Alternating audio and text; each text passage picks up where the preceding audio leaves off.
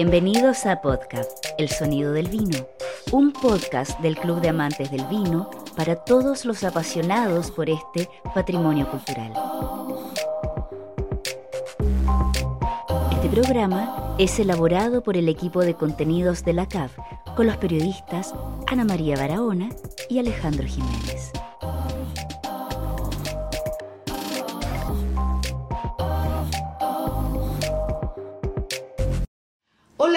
Están? Soy Ana María Barahona y junto a Alejandro Jiménez estamos haciendo un nuevo episodio de nuestro podcast eh, del Club de Amantes del Vino. Y como ven, estamos grabando, tenemos dos invitados eh, presenciales. Eh, muy contentos de estar acá, ¿no es cierto, Alejandro? Sí, pues, en esta ocasión, de verdad con video, como lo hemos intentado otras veces, no, no, ah, nos ha fallado. La Todavía, tecnología. ¿eh? Pero ahora trajimos aquí a nuestro oficial, que está detrás de... ¿ah? Camarógrafo amigo. y, y además en el formato podcast que lo pondremos ahí en Spotify, que permite ambas cosas.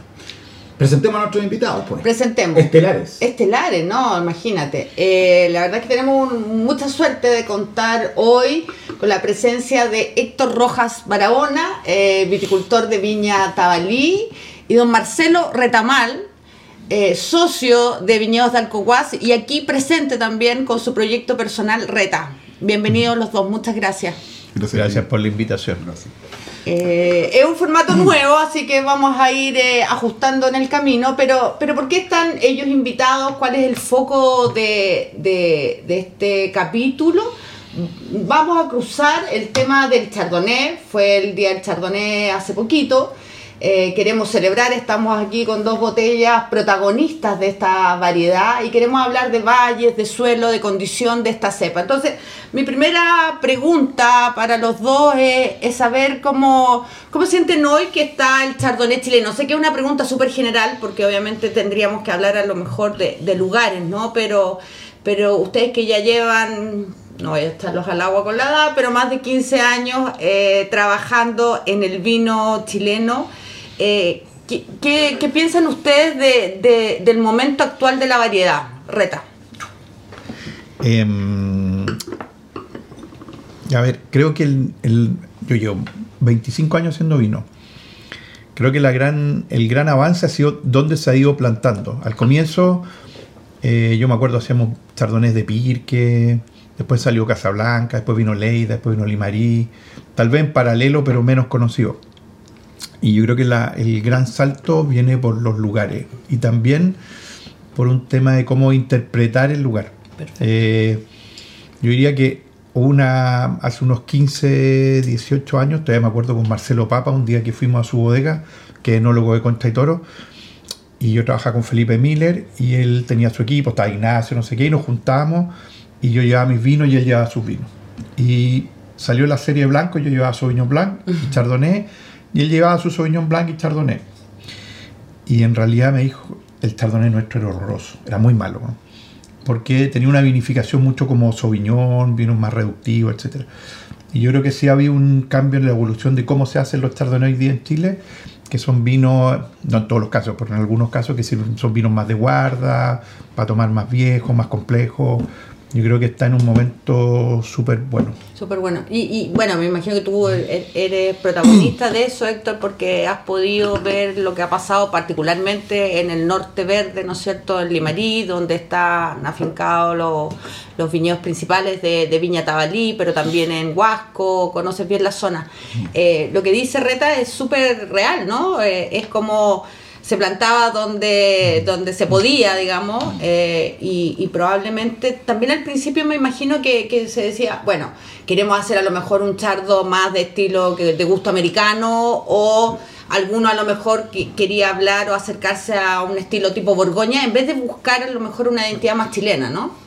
Creo, creo que en general, a, a diferencia de lo que dice Reta, el- los chardonnays que yo comencé tomando cuando empecé a trabajar hace, hace 20 años, un poco menos que Reta, eh, eran era más bien, no, no tenían nada que ver con Sauvignon Blanc, tenían mucho más que ver con aceite de oliva. Era- eran chardonnays eh, Muy graso, ¿no? Súper graso, Pesado. súper pesado, la mantequilla se marcaba mucho. Eso fue lo que yo empecé a conocer eh, haciendo los char- eh, cuando hacíamos los chardonnay de Casablanca. Ya. Incluso el manejo del viñedo, que es lo que me compete a mí, era un manejo de viñedo más parecido a una cepa tinta que a una cepa blanca. Perfecto. Era, una- era un manejo con restricciones fuertes de agua, con desojes eh, de la zona de los racimos, es decir, buscando y forzando claro. una, una madurez que estaba por sobre lo ya natu- lo natural en una zona de Casablanca que si bien podía determinarse como fría, no era tan fría tampoco. O sea, ma- ¿no? ma- madurez, eh, maloláctica y barrica. Sí, y forzada la Claro. madurez, es decir, y, y forzando madurez con,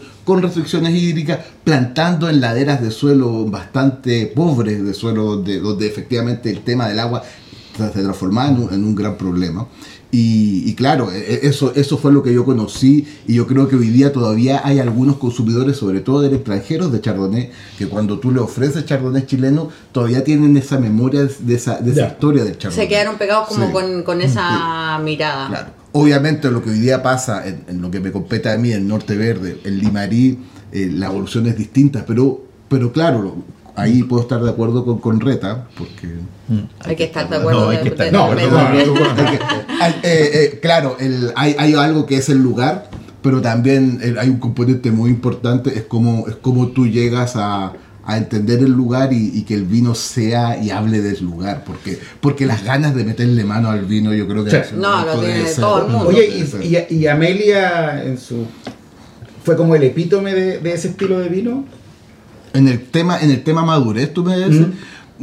No, no sé, yo creo que Amelia siempre, siempre para mí en, en ese estilo guardó, guardó. Pero en ese tiempo era el- un poquito quiebre. guardó, guardó un poco, el- era de los elegantes de ese Ok, estilo. Yo, ya. yo creo que habían, habían versiones mucho más, eh, mucho más pesadas en ese estilo. Ya. Y más que, no sé si era Casablanca, también había algo de Cachapoal. Cachapoal, no sé, en ese algún momento. sí. No, yo- bueno, el tiempo que lo hacía Ignacio sí. era full Sí. Casablanca y, y después hubo una transición hasta que lo tomó hace unos años, como que lo- se lo llevó a, a ruedo propio eh, Marcelo Papa eh, y lo llevó a Limarí. ¿Y tú, Sí. tú, Reta, hiciste esa ahí, transición? Yo, yo creo que, o sea, lo que habla Héctor de ese comienzo es el, lo que recuerdo, el, el Amelia, era un, es un viñedo que está donde está Casa del Apostol, de un viñedo que se abandonó hoy día, que plantó Héctor, ¿no? No sé si lo plantaste tú, ya. Todos se plantó el 97 estaban De haciendo. un o sea, señor, estaban en el colegio. y que era de dos, dos socios, que era el Pato Guigure, ¿Pato se llama? Pato Guigure. Gerente del apóstol. Que fue Claro, gerente del claro. apóstol y presidente del directorio mucho tiempo. sí. y también estaba, uy, ¿cómo se llama? De Viña Golf. Bueno, ellos tenían un campo que era un plano con un cerro. Que es distinto al triángulo de donde salía Sí, no, Sauvignon no, Blanc, claro. sí, es donde estaba Terruño. Casa del Apostol, como Perfecto. camino al Garrobo, así. Ya, perfecto. Cruza Casablanca al. Y ese cerrito era una pelea campal por el cerro, porque de la hilera X a la X las tomaba Ignacio Pamelia. Nosotros con De Martino tomábamos el otro lado, la punta de acá. Después habían unos que estaban a este lado tomando otro. Y era un, como dice Héctor, en esa etapa puntual, que no sé cuánto duró, era el chardonnay que dice que es como fermentación maloláctica, gordo, cosechado tarde, dulzón, Sí. de ese estilo, y que ganaba en esa época, había una guía que se llama la Guía Vino Chile, Sí, y ganaba todos los concursos y todos los premios y coheteaba el espacio. Sí.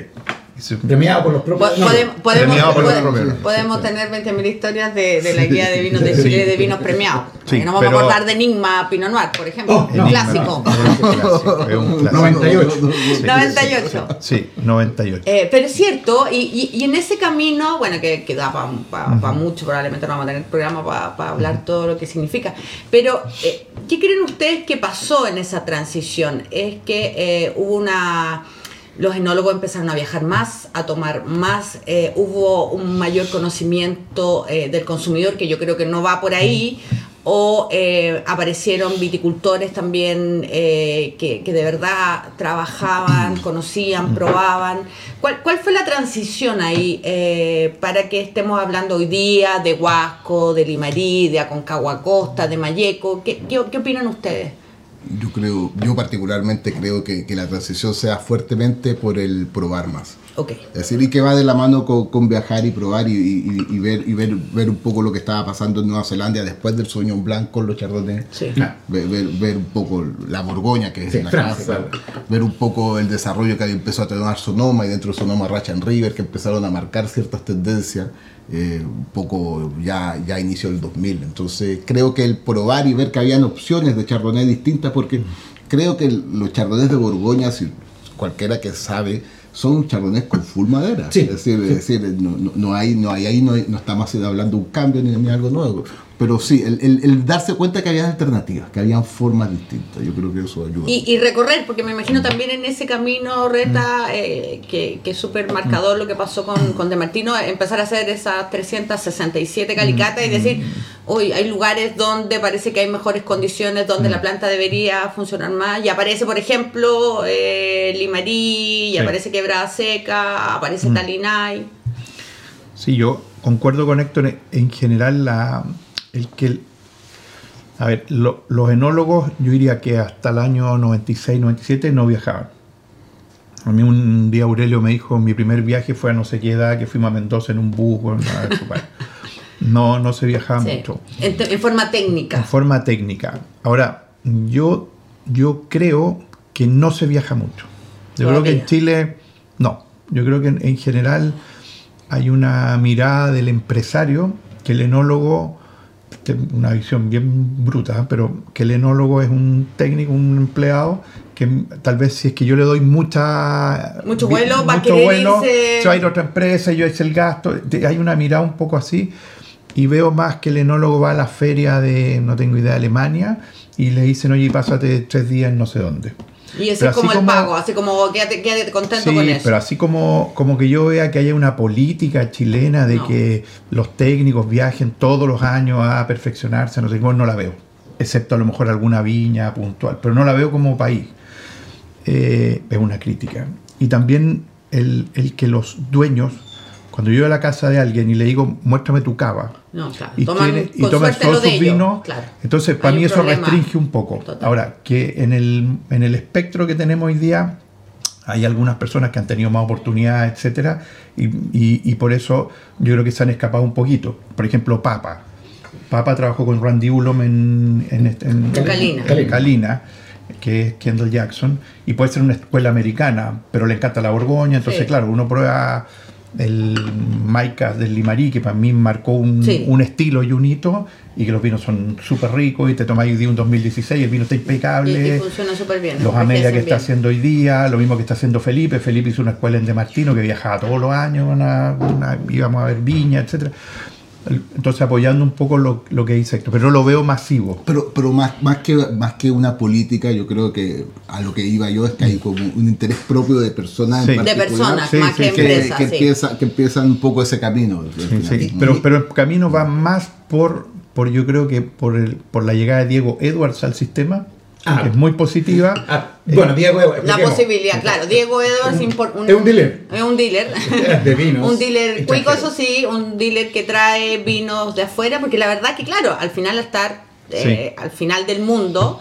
eh, no tenemos mucho acceso y Mm. si tú no viajas no tienes acceso a esa botella y Diego da esa posibilidad con una carta súper buena, Sí. o sea, el catálogo de Y hoy Diego- día están esos vinos y la Sí. gente, los técnicos, y no solo los técnicos, los consumidores están comprando botellas y entienden lo que es un vino de un lugar, de otro. Y, yo creo que eso, eso va sumando porque también te pone en perspectiva. Sí. Total. Porque no, no significa que los chardonnays de Chile sean los mejores del mundo. Y en ese- y en el- que bajar la pelota al piso Exacto. y Oye, empezar. y en ese viaje, en ese, en ese conocimiento, en, ese, en esa evolución, eh, ¿cuáles son las grandes influencias para ustedes, digamos, de los chardonnays del mundo?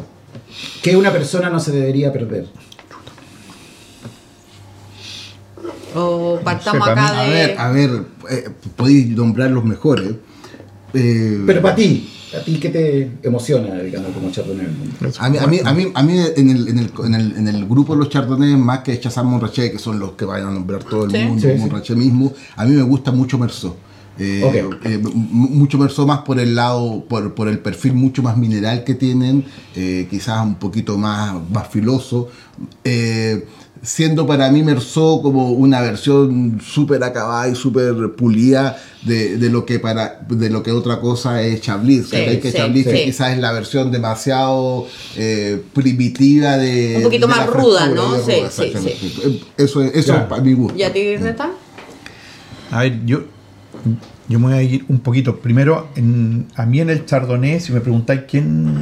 A ver, nadie se levanta en la mañana y se le ocurre cómo se hace un Chardonnay de un estilo o de otro. Sí. Alguien te explicó, te lo, te lo no significa copiar, alguien te mostró de manera que con esa herramienta tú podías interpretar un lugar. Para mí hay dos, ¿Dos caminos? no, dos personas que me marcan. Uno se llama David Ramey, que es un americano ¿Ya? que creo que trabajó en Matre, cortó en Charlemagne y, y me hizo ver y entender cómo se hace un vino para guardar. Ok. Y que O para que- ti la variedad, además, Sí. lo, lo- O sea, tiene que sienta la variedad. cualidad. Pero para mí es muy importante hoy día que yo haga un chardonnay y la botella la destapen en 15 años y esté impecable. Y eso es Con la evolución propia de esos 15 como- años. como- pero que el vino no esté oxidado, que no Sí, huela a piel de sí, naranja, no sé qué. Y hay un tema ahí de cómo manejarlo, cómo, bueno, cómo, cómo, cómo elaborar y cómo interpretar un lugar así. Después, bueno, Papa que me aterrizó, que me dijo que mi chardonnay era una mierda, entonces le dije ya, es bueno. te siempre es bueno que te digan que estáis haciendo no, mal la pega. Bueno, horrible, ya. Y después los estilos de vino, yo creo que en, hay bot- son, por ejemplo, eh, vinos Bon du Matre, Cortor. Sí. Al final uno siempre se la Borgoña, Sí, ¿sabes sí, el sí, problema? Claro, pero por ejemplo una botella de Cumeu River en, en Nueva Zelanda. Es un vino que no es tan tan caro y tiene, Y tiene, tiene- una estructura, sí. tiene una forma, eh, los vinos de Rouleau, qué sé yo. Sí. Pero para mí, para mí más que ir a una apelación, yo creo que a mí el mundo hoy día cambió y yo ya no compro Merceau, ni compro no sé qué, compro un productor, compro Ya, un no, nombre. no habláis de Chablis o de Merceau, sino que vas, vas a la persona, Chile- a ese productor. Y en Chile hago exactamente lo mismo. Yo no me compro un país, me compro un país de este. Este gallo que me gusta. Porque a mí me produce placer y me gusta. Y yo creo que hoy día el mundo se movió muy fuerte hacia eso.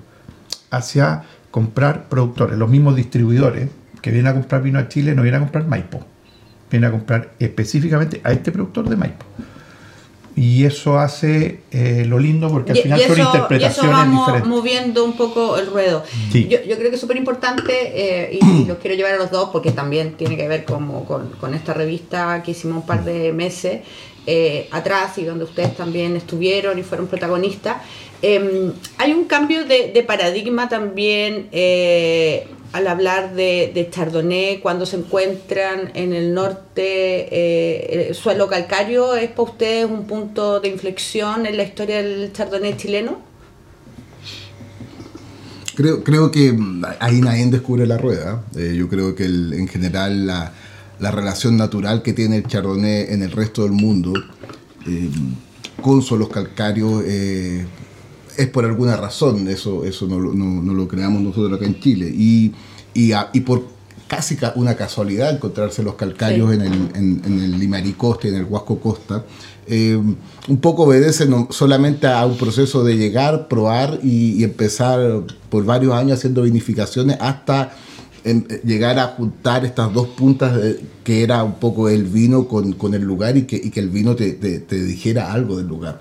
Eh, creo que mm, podemos hablar de mare- muchas características que tienen los, los suelos de caliza. Eh, creo que, que van siempre detrás en términos, eso sí, de, un clima. Tú puedes tener, no sé, los mejores suelos de caliza en el Languedoc en Francia, pero tiene un clima de donde te caen, no sé, 36, 38 grados Celsius, entonces no te funciona. O sea, Inclu- no- inclu- no- incluso los nada, mil- nada de esos componentes funcionan solos. por separado, exactamente. Entonces, claro, eh, eh, asociado a un entorno de un clima fresco o frío, pero más bien fresco, eh, la presencia de, suelo, de suelos con, cal- con presencia calcáreo, creo que empiezan a sumar. De- después vamos, poniendo, vamos poniendo más, más ingredientes a la receta, vamos poniendo el manejo vitícola, que, La que es un- fecha que es un cosecha, prueba de error, sí. el manejo de enología, que también son pruebas de errores, el manejo de selecciones masales, de variedades, de plantas. Es decir, hay, hay, vamos metiendo a esta caja negra eh, un montón de variables pero claro, donde el clima y el suelo eh, empiezan a ser, empiezan a tener una- un protagonismo y empezamos a hacer estos ejercicios como la convención del Chardonnay que hicimos el año Sí. pasado en, en Fuente Toscana y en Ovalle, en que, en que probamos dos etiquetas de Chardonnay del, Del Limarí Limarí, y claro. una del Huasco en ese Sí. momento que, Que fue la de José Pablo, y, y- y con todos los estilos distintos, con todas las viticulturas distintas, con todos los enólogos distintos, tú, tú probabas del- de la 1 a la 12 y todos tenían una, un- una columna vertebral que lo, que, lo, que lo relacionaba en ciertos puntos. Yo creo que, que la fuerza del calcario en sí, la fuerza de, de- de- de- de la costa, eh, del Huasco y del Limarí, tiene mucho que ver con el resultado que, está, que hoy día tenemos en la mesa. 11 botellas del, del Limarí de Chardonnay, todas muy distintas, todas distintas personas, Retamal, eh, Papá. Papa, Felipe Miller, eh, personas que han- Eduardo mucho, Jordán. Eduardo Jordán. Es decir, todos con muy distintas cabezas, con muy distintas historias, con muy distintos bagajes. eh, y, Buscando y- una y- interpretación, ¿no? Y todos buscando su camino, pero, pero es tan fuerte el Limarí en, ese, le- en esa línea que te deja un, un hilo conductor en todas las etiquetas. Y, es- y eso yo creo que, que son muy pocas las zonas en Chile o los lugares en Chile, más que hablar de productores, como decía Reto hoy día, son muy pocos los lugares en Chile Que te- que te entregan esa que- que condición. te permiten entregar esa condición. Podríamos hablar, por ejemplo, del Maipo, del Maipo que es mucho más tradicional y mucho, pero tú en el Maipo cuesta mucho más encontrar ese hilo conductor tan, Sí. tan ¿Y directo. por, y por qué no lo habrá logrado Casablanca, digamos, que, que fue como el valle original? Por- por- por- principalmente por lo que te decía, yo creo que, que los dos grandes factores, el clima y el suelo, eh, es son, pues. son, son- son su- muy relevantes. Yo, yo recuerdo en algunas pruebas que hicimos en Talinay los primeros años, teníamos un Riesling.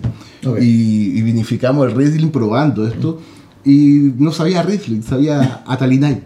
Así, así, así de Así- fuerte es el, es el lugar. Es el lugar. Mm, sí. Tú, Reta, porque claro, tú también eh, partiste ese camino, ¿no es cierto?, con quebrada seca, después Sí. te fuiste porque de- también secó. paró, se secó. Eh, ahora volviste, tu proyecto tiene, tiene patas súper fuertes en el Limarí. Cuéntanos un poquito cómo ha sido ese, ese camino Eh, y qué ves tú de, de esa zona en particular. A ver, cuando yo hice, partí con Reta, tenía la opción de a lo mejor haber hecho Casablanca, Leida, o a lo mejor ir Lo que medio al sur, a sí. no sé qué. bueno. Ahora, a mí, en valor absoluto de cualitativo, yo, cons- esto es una opinión personal, Limarí me parece más cualitativo. Y por eso me fui ahí. Ok. Mm, el, el tener un suelo calcáreo, calcario, arcilla, chardonnay, clima frío, Es es, la mezcla, es que la- tampoco claro. hay que inventar la rueda. Y son los chardonnay que a mí me gustan y que ya que el proyecto era mío, hago lo que quiero y, y listo. Pero para por ahí. tomártelo. para poder tomármelo, si no lo vendo. Y, y dentro del Limarí, yo diría que, y me voy a enfocar en Limarí, porque en Casablanca no soy tan experto, ni tampoco en, en Traiguén, yo hice vinos en Traiguén, Sí. me parecen estupendos, Sí. van a otro perfil, que los que hace Pancho, que son súper buenos. La... Pero Limarí para mí, si tuviera que tomar como dos mundos de Limarí, uno es quebrada seca y otro es Talinay. Sí, son dos mundos dentro Sí. de, ese, de, ese, de ese micromundo que es Limarí, ¿no? de ese micromundo. Ahora, cuando uno habla, y esto es una, una conclusión del Congreso Mundial de Terroir del 2004, de un lugar, yo no puedo decir que el calcario me da esto, me da esto otro, Sí, no sé qué. Es el todo. El suelo, la geología, el clima, de- La todo da una todo. y da esto. Talinay en Chardonnay a mí es más filudo, Sí. es filoso. Ya, este- esta copa que tenemos aquí para mí es, filo, es un vino así.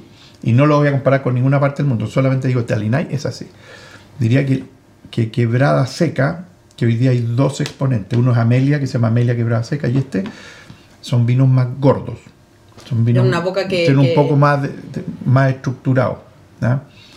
Eh, ahora me gustaría ver este Talinay en 10 años más. Sí. Capaz que se estructure y sea como este, no lo sé. Pero eh, lo veo un poco más así. No sé si es, es porque, claro, Talinay está mucho más frío que lo que es quebrada seca. Y bueno, y la condición de arcilla Creo. me imagino que también marca, ¿no, Héctor? ¿Tú, Bueno, y, y tam- y tam- y también en la condición, es decir, yo creo que hay, por ejemplo, sacando Talinay del- de, la, de la ocasión, yo, yo pruebo Rete y pruebo Amelia, que son condiciones muy similares. Pero son súper distintos También, también. son súper distintos porque, Sí. Porque como dice Reta, aquí, si bien yo me la juego y digo que el calcario es un factor súper importante, Sí. no es el único, pero es súper importante y súper relevante, por eso un poco el ejemplo que tú ponías de Casablanca, eh, si bien el es uno de los factores muy importantes, también hay otro factor súper importante que, que un poco la cabeza de cada enólogo. Y, y- y un poco yo lo veo, eh, también lo veo en Talinay porque tengo otro, eh, te- entregamos fruta a otros productores Claro. que hacen eh, chardonnay de Talinay y, y claro, hay, hay un hilo conductor, pero las cabezas de cada persona también Totalmente. varían. Es la- es la- sí. el ejemplo de Claude Fu, ¿no? Que es muy distinto. Bueno, claro, el, eh, no, no es, No. Aristos. Claro, se sale totalmente del perfil. Nadie se sale- pensaría que es Talinay clásico. Pero de fondo tú lo pruebas y hay Talinay. De- en el fondo de Aristo. Hay Pero pero, Mm. llen- lleno de Mm. otras cosas, ¿cachai? Entonces un poco también hay que, hay que siempre, yo lo veo así, es decir, hay muchos factores, sería ideal poder hoy día decirte, sabes que todos estos factores eh, afectan en tal porcentaje y Mm. por tales razones, pero el congreso que nombraba Reta fue hace varios años ya, fue hace 2004, casi- 2004. Sí, Se va a los 20. Exacto. Hoy, hoy día, por ejemplo, hay nuevo conocimiento y se puede saber mucho más, por ejemplo, del efecto del calcario en los vinos. Entonces, es- esto es algo que está constantemente moviéndose. El que hoy día no se pueda conocer la razón final no significa que no exista. Es solamente que no se ha, no se, ha- no se ha, no se ha pillado el punto. Entonces, claro. Los quiero poner un poquito más. Nos queda poco por programa, me imagino. No. Alejandro, ¿estamos bien? ¿Sí? Estamos ¿Estamos ok. en los tiempos? Ya, perfecto. Pues Alejandro Vamos a me hacer un marca ex- los tiempos. Vamos a hacer un extra large. Un Ah, no. extra large, sí. Eh, Como la botella. como la botella de reta. Siempre más grande. Siempre más grande. Esta botellita que. La botellita, la botellita. Oye, no, a mí me gustaría, porque, bueno, no hemos, ustedes dos están eh, en Limarí, pero han trabajado en otros lugares. Eh, si yo, pa- para tratar de también acercar un poco a, a- a las personas que nos están viendo, a las que nos están escuchando, eh, si yo les pidiera a cada uno características de los chardonnay, por ejemplo, el, la pizarra, ¿no es cierto?, que también marcó un hito a Concagua Costa, o lo que pasa en Traillén. ¿Qué les gusta a ustedes de, de, esas, de esos lugares que también eh, tienen eh, chardonnay interesantes y atractivos? A esto no les gusta mí- nada. A mí, a mí- a mí personalmente, por ejemplo, hay, hay un caso que me llama mucho la atención que, que es Betty, Betty eh, Traiguén. Eh, creo que cuando tú pruebas Betty Traiguén, hay, hay una... mm, El, vino tiene un, está tan bien terminado, está tan pulido el vino en, en- en su totalidad que, que me genera mucha satisfacción y me gusta mucho eso. Es un vino que, que podríamos decir en palabras fomes que es técnicamente muy bueno, Ya. pero, pero, no, pero va más allá de la técnica porque ahí hay, hay una intención detrás Ya, de- pero- de, hacer algo muy pulido y muy, muy fresco. Y- Y, si y- tú me habláis de características, claro, son características totalmente distintas a las que Y, tenemos y- y en ese trabajo de, de, mm, de ese vino que tú hablas en particular, eh, ¿tú crees que se puede hablar y se nota claramente Traiguén si yo te pongo Sol de Sol, si te pongo eh, eh, ese vino de Betty, si Alto te la pongo, Greda. claro, Alto la Ah, Greda, como el ejercicio del Limarí o el Black, Traiguén, el Black. Series de, de Morandé, no sé, por nombrarles alguno, ¿les pasa que, que- que encuentren un no, hilo que- conductor? que para esto necesitáis un factor importante que es tiempo. Hoy día, si hablamos de Traiguén, hoy día 2023 es como hablar del Limarí 2008, 2007, en términos como de evolución y tiempo de la gente haciendo vino ahí. Ya. Es decir, Claro, llevan más de... ¿Cuándo fue la primera vez que tú hiciste? 2003. 2003, 2003, imagínate. que ¿Y fue el, mismo, el de fue- ustedes? fue el mismo año en que salió el de Irene Paiva de, de Tabalí. Ah, el de Tabalí, Sí. cuando lo fueron a presentar a, a la Vine- Vinexpo. Exactamente. Sí, sí, me acuerdo. Entonces, claro, estamos hablando de, de hoy día de, de 20 años. Sí. Claro. 20 ¿Tu años, reta? ¿Qué te pasa con esos lugares, A ver, con esa... eh, mira, Traillén, yo hice Traillén. ¿Ya? Eh, es, se llama Tres Volcanes, en De Martino. Sí, el de Martino, claro. Sí, yo lo describiría como un vino de boca. Es un vino que tiene Que una le fue súper bien en la mesa cata cuando recién salió. Sí. Sí. es un vino que tiene una boca, por lo menos lo que hacía yo. Sí. Est- Esta es mi interpretación, después de hablar la de Pancho, que es distinta. Mi interpretación era un vino con mucha boca, lo hicimos full malo, full malo láctica, porque es una zona que tiene una acidez muy alta. Madura, o sea, Traiguén se cosecha en abril y Limarí se cosecha a fin de febrero. Estamos hablando de dos mundos aparte. sí. Por lo tanto, a mí es un vino mucha potencia, mucha grasa, mucha acidez, lo que yo hacía en De Martino.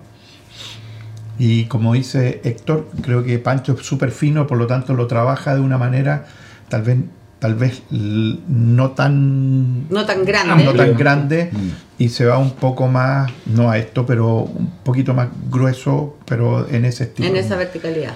Claro. Y eso para mí es, es Trayen y hoy día está... Ahora, yo, yo lo, no, lo que he probado de Trayen, lo de Sol de Sol, a mí me encantan los jóvenes de Sol de Sol. A veces los viejos... eh, Encontré que era mucho, con mucho malo, con no, mucha barrica. Para que- mí se me, se me han... He encontrado algunas botellas buenas, pero a veces me pasa que se van un poquito a la piel de naranja, un poquito a la oxidación. Para mí, Ya. en mi, lo, lo que he probado, como en estas zonas nuevas. Ya. Las pizarras, eh, he tenido botellas que me encantan y he, ha habido, por ejemplo, destapé una botella hace poco con una hija y no me gustó. Está un poco evolucionada más, pero cuando está buena la botella, yo creo que muestra un perfil totalmente distinto a todo lo que tenemos en Chile. Y eso es lo interesante. Una vez mm, en la comida, cuando vino el seller de Can Roca acá a Chile, sí. pusieron esa botella en la mesa. Yo estaba en la mesa el pellejo ahí con uno y se acercó Pitu y tenían el chardonnay, creo que estaba Talinay, me parece, y estaba el Pizarra. Sauvignon Blanc Talina, ahí está. Sauvignon Blanc Sí. Talinay. Ya, y estaba el Chardonnay Pizarra. Y le dije, oye, ¿por qué elegiste el Chardonnay Pizarra entre todos los Chardonnay chilenos? El lugar de Limarí Sí, o no sí. sé qué. Y me dijo, porque este es único. Chardonnay sobre, escapa, Chardonnay sobre calcario en el mundo hay mucho, Pero sobre pero sobre pizarra como esta hay muy poco. Y además me gusta el vino. Y es mía la. Claro. Lo mismo. Básicamente. Claro, de nuevo volvemos a lo mismo. Pero por ahí va. Eh, pero, pero sí, son. Yo creo Sí, que son, hay re- harta, hay harta son opinión, referentes. ¿eh? hay, hay harta opinión a lo mejor disruptiva que pasa también con esos vinos, ¿no? Eh, nosotros hemos probado Mm. varias veces, hemos hecho cata también con Chardonnay, con la Vivina Arrete, por ejemplo, Sí. hicimos una cata y, y, y la verdad es que hay gente que le gusta mucho pizarra y hay otra gente que no. Y y a mí también me pasa lo mismo, yo tengo unas botellas antiguas y, y andan impecables. Algunas tan impresionantes. Yo Sí, a veces, sí, pero sí. no sé. Oye, en, en un tema más prosaico, como Sí. con nuestros auditores, ¿se toma Chardonnay en Chile? ¿Es posible vender a, a precios altos Chardonnay en Chile? Una buena Sí. ¿Sí? Sí, Yo creo que es lo que me pasa a mí con Reta. Eh, re- yo hago Reta Chardonnay quebrada seca y en seis meses vendimos lo que tenían que vender en un año el distribuidor. En Chile. En Chile. ¿A Yo- cua- yo ¿Cuánto cuesta la botella? Reta, la normal, no la Magnum. No, la normal. De hecho, las Magnum no las vendo, solo para esto. ¿no? Para el momento especial, para la foto. Solo Para la para, foto. solo para mostrar. Solo para mostrar, pero no la vamos a la de hecho, la de hecho no la abrimos, no la abrimos por eso. la llevo a mi casa de vuelta. así que, eh, no, vale en, un, en una tienda vale 34.900, Ok. que no es un precio económico porque Sí. en un restaurante puede pasar A 50. a 50 o Pero estamos 60 hablando mil de muy hermana, porque Caliza está a 40 eh, Mm, a precio claro. público, que está recién lanzado. Y, y ahora hemos aumentado en Chile la venta como mucho más del doble. O sea, el Y, y requerimiento eso, ahora. eso enfoca- foca- focalizado muy en, en, No. en restaurantes, así Sí, como yo no- yo no- filete y tienda. ¿No, No, ¿Cachai yo eso? tengo un super distribuidor. ¿Ya? Yo lo defiendo porque es buen Obvio. distribuidor. Pide al derrama con todo su equipo ahí, con aguayo y otras cosas. No, Ah, es la bueno. gente de- de Miguel Torre que se sí, llaman pa- Grandes Terruños. Grandes Terruños. Ellos tienen distribución nacional, pero está enfocado, enfocado fundamentalmente en restaurantes y tiendas especializadas. Yo no vendo en restaurantes. No tengo volumen tampoco, o sea, perdón, en supermercado. No tiene sentido para ti. No, Y ni, eso. yo creo. Y tampoco hay que hacer mega ofertas ni bajar el precio. Ni, pero es lo que eh, yo creo que se puede vender chardonnay de, De ese precio. De ese precio. Tienes que tener la calidad. Y, Y la no digo marca que el mío. importa, ¿no es cierto? Mucho. El nombre que hay detrás. O sea, el- de nuevo, volvemos a, a que la gente interpreta que, que les gusta lo que estoy haciendo. No digo que el mío sea bueno o malo. Pero hoy día sí hay un valor empírico que se vende. Y se puede vender. ¿Y tú, Héctor, Yo, qué, qué mira, veis yo- tú? yo creo que en general vender vino, es decir, te voy a hablar una cosa súper puntual y súper regional. De, yo vivo en Ovalle, Ok. estoy muy cercano a un restaurante Ovalle que es muy bueno y cuesta vender vino blanco. Es decir, ya no, no estamos hablando ni de Chardonnay, estamos, es decir, si En tú, general. si tú me dices que en general el público que llega a, a- Te va a pedir una copa de vino lo tinto. primero que hoy día hoy día es muy fuerte, por ejemplo, la demanda de Carmener. El, el chileno está pidiendo Carmener en los restaurantes. Hace rato, Ve- veo, otro- veo otros restaurantes en Santiago que, de gente conocida, amigos, que también son vinos que se están moviendo muy fuerte. Pero hay otro segmento que, que al final tampoco tenéis que apuntar a, a- a- a los segmentos de, de- de las grandes personas o de los grandes grupos de gente, porque son, son botellas, tú tendrás 5.000 botellas de Chardonnay por, por año. Eh, 8.000 este. 8.000, son, son lotes 5.000, 8.000 botellas en total por año. Entonces, 8.000 no es poco, de- dentro, dentro de Chile, Dejémoslo para la casa. como No, pero estamos hablando de vinos de precio alto. y dentro de. Chile, de- de, de un porcentaje masivo- de esos vinos van a quedar. Sí. Eh, claro, hay un grupo de gente que empieza a probar chardonnay de 10 mil pesos, después se pasa a 15 mil y después, cuando su- supera esta barrera de los 20 mil pesos, es una persona que efectivamente te va a comprar el vino de 40, de 50 mil pesos, sin importar, por ejemplo, de la variedad, pero sí el productor y, la, y, el, y el lugar que se está comprando. ¿Y, y ustedes creen que ese, eh, eh, hablando de un, de, un, de un tipo que consume, que Mm. gasta plata, ya sea en supermercado, en tienda, o aunque sea la oferta del Cyber Day o lo que sea, Mm. eh, es capaz de decir, yo quiero tomar un chardonnay de Limarí, yo quiero tomar un chardonnay de Treyen, yo quiero buscar el Sauvignon de, eh, Leida. de Leida. ¿Qué piensan ustedes? Aquí en Chile. Yo, cre- yo creo que Chardonnay, eh, Limaría en categoría Chardonnay, eh, lo Eh, escucho, eh, lo escucho, lo escucho bastante. en está como hay una- hay, hay una categoría, categoría. Limarí Chardonnay que, que está bastante interesante y la gente va pasando de uno a otro y se, y se, y se termina quedando con uno, con otro, con otros claro. dos. Es decir, ayer en el día del Chardonnay veía una publicación que, que estaba Reta, que estaba Caliza y que estaba JP Martin en una, en una misma publicación aduciendo a que era Muy bien. lo que ellas preferían. Entonces, claro, yo creo que, que va ahí, va por ahí. ¿m? Oye, Eh, bueno, algunos tips sobre estos vinos que tenemos aquí en la mesa. Sí. Este es 2023 que estamos Este es un lanzamiento. eh, 2024 y saca, 24, eh, creo. ganó. 22. Eh, no, Oye, no. eh, el primo, el primo semana- trajo. Próxima semana sale el 24. 22 retas, así que no, no hay, no hay mucho Tranquilo, que- sale el 21. Ah, a recién. salir juntos. No, no, Oye, no. eh, sí, bueno, Caliza No, el lanzamiento, Héctor, ¿no? así que cuéntanos un poco de, de Caliza. Bueno, Caliza, eh, nosotros venimos haciendo eh, Chardonnay desde el 2009 en Talinay. Eh, siempre en, en- en- en- en este viñedo hemos buscado en forma súper simple eh, los lugares calcáreos. Dentro de un viñedo que es calcáreo hemos buscado siempre esta ladera más calcárea, eh, la, la zona posiblemente que tenga más fría asociada principalmente a las corrientes de vientos que, que ocurren en el viñedo.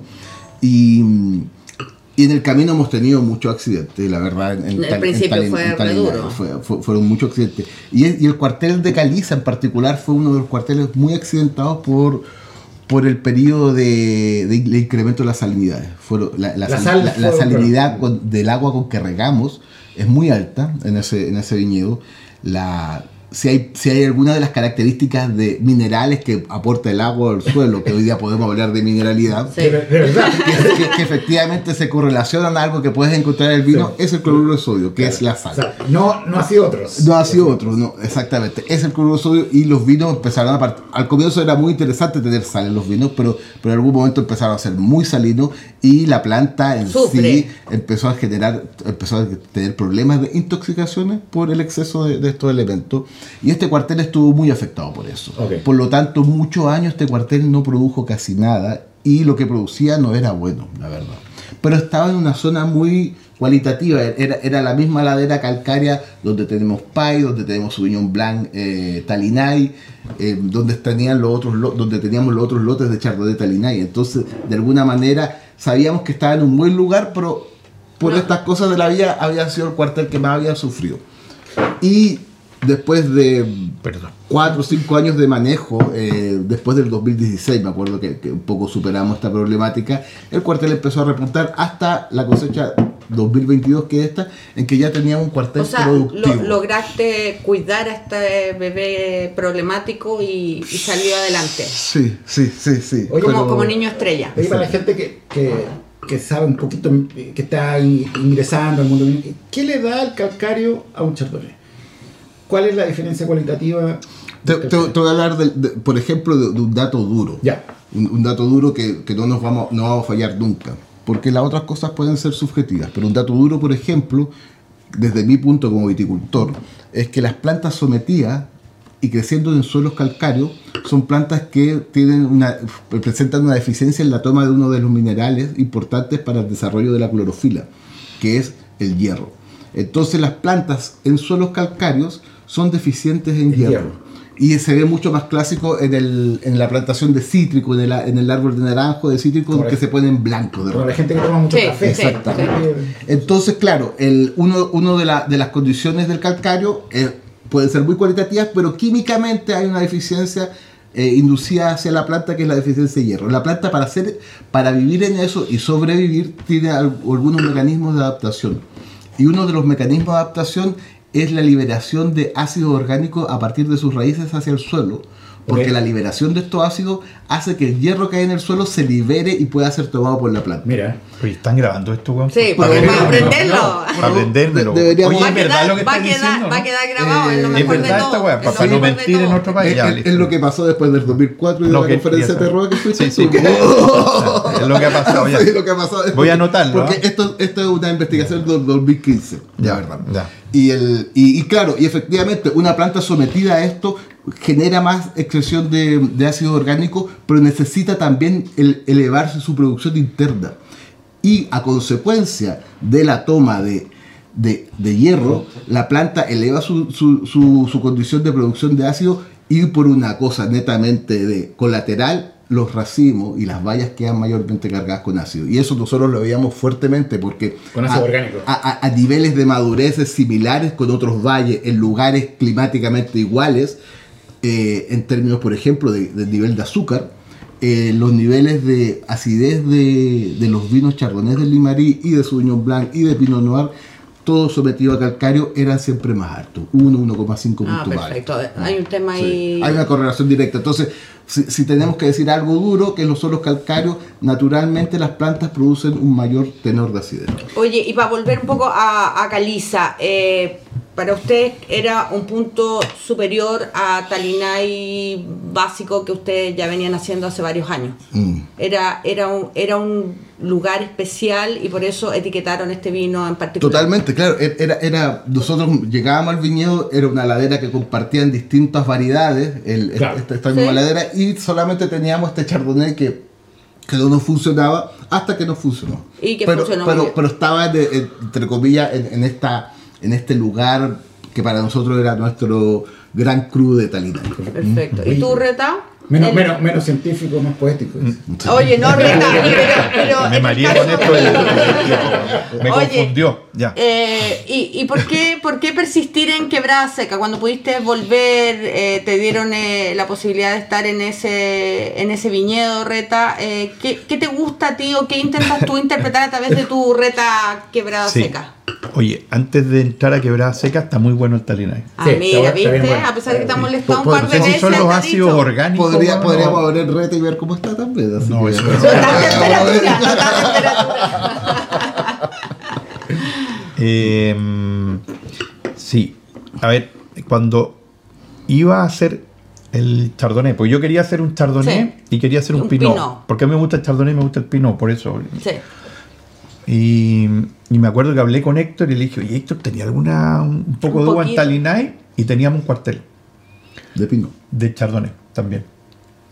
Y que era el cuartel X, no me acuerdo cuál era. Y- Ah, no, fuiste a hablar con, No, con tu hijo no, pródigo. yo quería un poco al principio- Fuiste a hablar Con con tu hijo Roja. no reconocido. Fuiste a hablar con Roja Barahona, ¿no? que Roja es el dueño del campo. Sí, pues yo sé. ¿Sabe con quién? ¿Sabe con quién? No. Y, y que finalmente se lo llevó Jordán, Ah, mira. ese cuartel. Y yo dije, Que estaba... va a Cordillera, de hecho, ese vino. Sí, yo estaba entre Talinay y Quebrada Seca. Ahora, ¿por qué me fui por Quebrada Seca? Porque conocía más el viñedo. Y lo que me he dado cuenta es que yo soy bastante inepto. Voy, voy lento, no soy rápido. O sea, yo en llegar a un lugar y, y hacer la sintonía fina me demoro como siete años.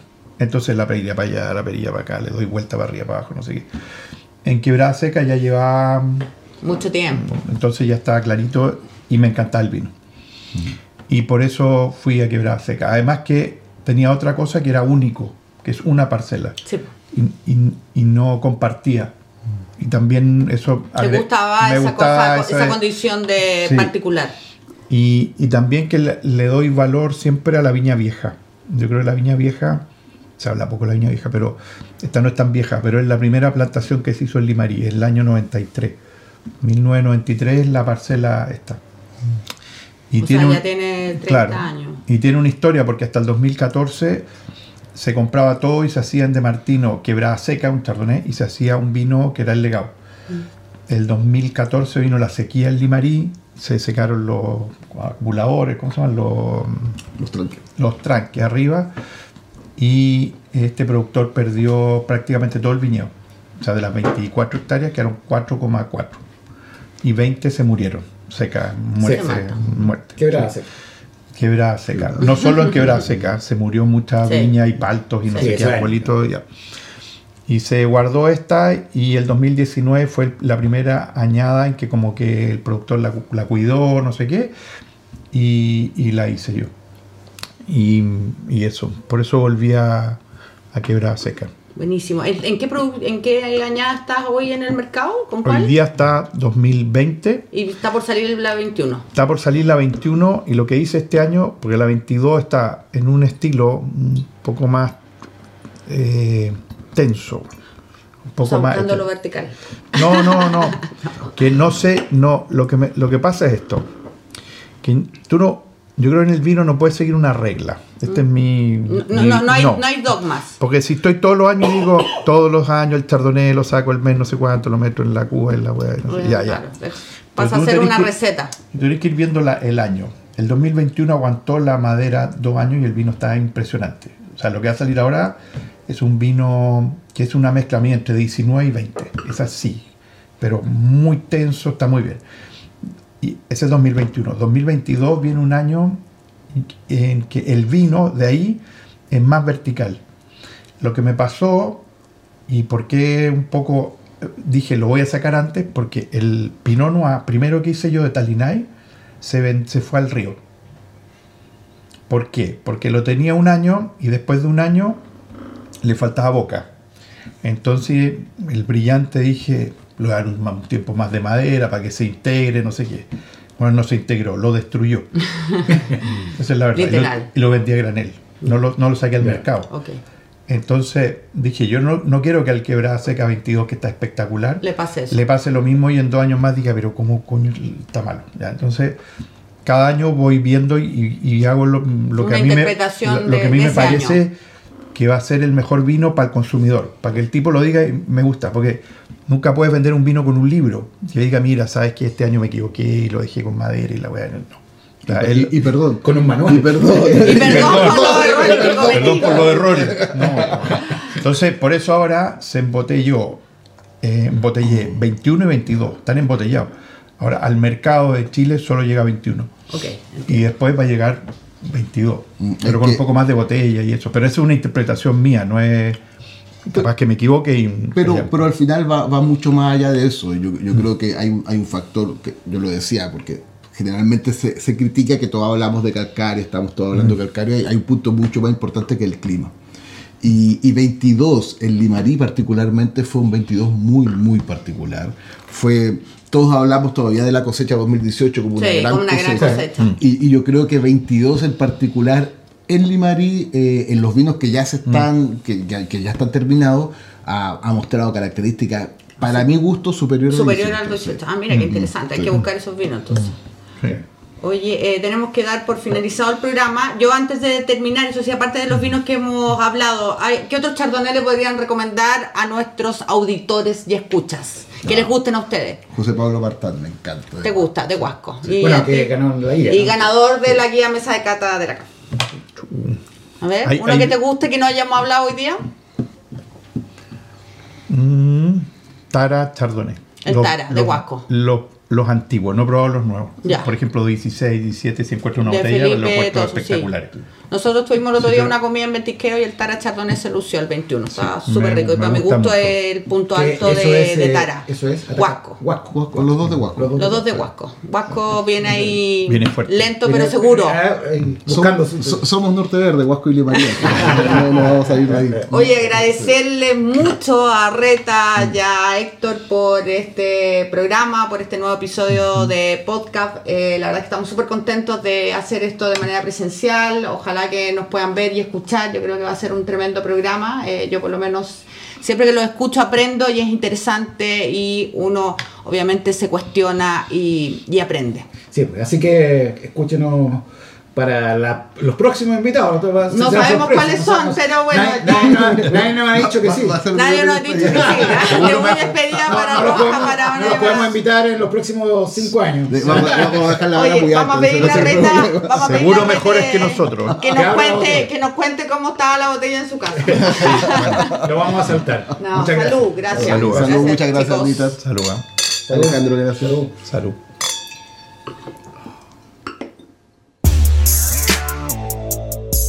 Concluido un nuevo capítulo de podcast, El sonido del vino, del Club de Amantes del Vino. Nos escuchamos en un próximo capítulo.